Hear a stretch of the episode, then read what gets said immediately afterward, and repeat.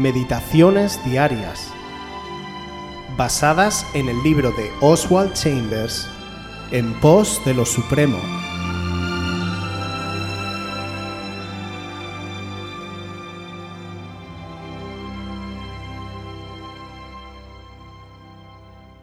No sois vuestros.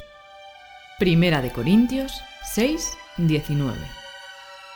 ¿O ignoráis que vuestro cuerpo es templo del Espíritu Santo, el cual está en vosotros, el cual tenéis de Dios, y que no sois vuestros? No existe algo como la vida privada, un mundo dentro del mundo, para el hombre o la mujer que ha sido llamado a participar de los sufrimientos de Jesucristo. Dios rompe la vida privada de sus santos y la convierte en dos vías públicas, una para Él y otra para el mundo. Ningún ser humano puede soportarlo a menos que se identifique con Jesucristo. Dios no nos santifica para nosotros mismos. Como somos llamados a la comunión del Evangelio, a veces se presentan situaciones que no tienen nada que ver con nosotros. Pero Dios nos está llevando a la comunión con Él. Déjale hacer su voluntad. Si te rehusas, no serás de ningún valor para Él en su obra redentora por el mundo. Serás un estorbo, una piedra de tropiezo.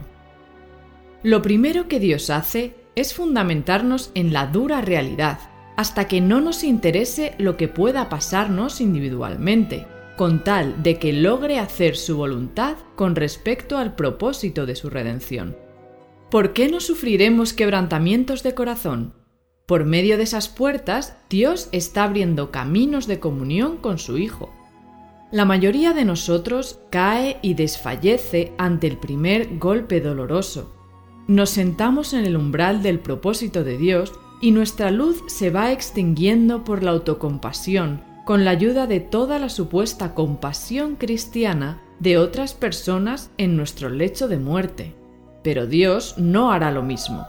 Él se acerca y nos aprieta con la mano herida de su Hijo, diciendo, Entra en comunión conmigo, levántate y resplandece. Si por medio de un corazón quebrantado Dios puede llevar a cabo sus propósitos en este mundo, entonces, ¿por qué no darle gracias por haber quebrantado el mío? Antes de que fuéramos alumbrados con la luz del Evangelio, nosotros teníamos una vida que controlábamos y la gobernábamos a nuestro antojo.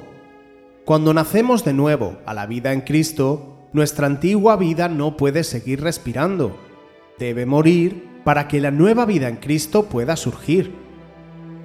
Cuando nos bautizamos, nos estamos identificando con Cristo en su muerte y de manera simbólica manifestamos que nuestra vida queda muerta y sepultada, y resucitamos a una nueva vida a través de la resurrección de Jesús. Por eso, Oswald nos dice que ya no existe vida privada, ya que nuestra vida le pertenece a Cristo, y nosotros ya no somos dueños de ella. Si este renacer espiritual no sucede, humanamente es imposible soportar la intrusión de Dios en la vida privada es necesaria una transformación espiritual para poder andar el camino que el Señor nos manda que andemos. El objetivo de este camino es llevarnos a una íntima comunión con Dios. Si rehusamos a vivir dicha transformación, no disfrutaremos de la íntima relación con Dios de la que habla el Evangelio de Juan en el capítulo 17, para que sean uno en nosotros, es decir, para que entremos en la comunión entre el Padre, Hijo, Espíritu Santo y nosotros. Pero para llegar a ese punto, nuestro corazón debe ser quebrantado, roto ante la evidencia de lo vil de nuestra vida y nuestra esencia. Es en ese estado de quebranto y dolor cuando somos susceptibles de ser tocados por el Altísimo. En muchas ocasiones se nos presentan situaciones cotidianas puede ser que sean ajenas a nuestras decisiones y podemos no tener nada que ver con ellas, pero Dios usa aquello que ni siquiera es culpa tuya para hacerte doblar tus rodillas hasta que caigas rendido ante Él. Pero está en nuestra mano el decidir si cuando nos venga una situación cotidiana queremos someter nuestra carne con visión sabiendo que Dios nos está transformando como lo hizo con el apóstol Pablo, o no queremos dar nuestro brazo a torcer para seguir preservando lo que estimamos como nuestra vida. Reflexionemos sobre esto y pensemos en las palabras de Jesús cuando dijo en el Evangelio de Mateo capítulo 16 versículo 25, porque todo el que quiera salvar su vida, la perderá, y todo el que pierda su vida por causa de mí, la hallará.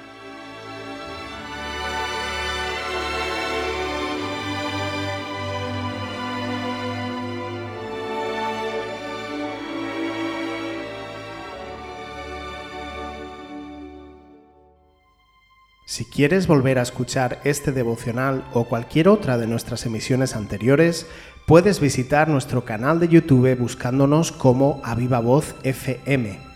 También puedes ponerte en contacto con nosotros a través de nuestra página web www.avivavoz.es o mandarnos un correo electrónico a la dirección contacta@avivavoz.es.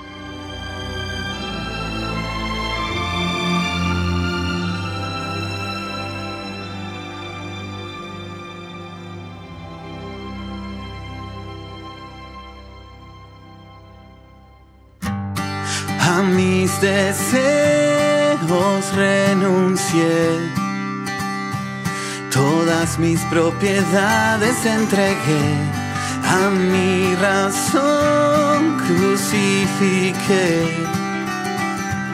Y así fui aprendiendo a crecer, comencé a caminar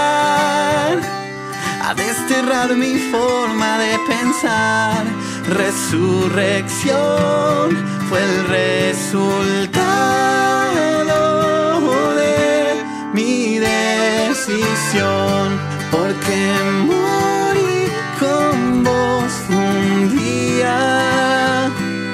Ya no se trata de mí, sino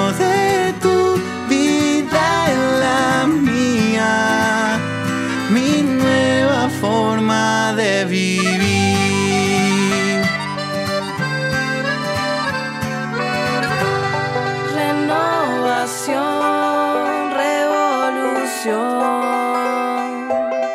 Mi mente experimentó. Recuerdo bien cómo empezó. Aunque el proceso aún no terminó. Es un constante caminar, cediendo en mi forma de pensar. Creer que es mejor callar y enmudecer al corazón. Porque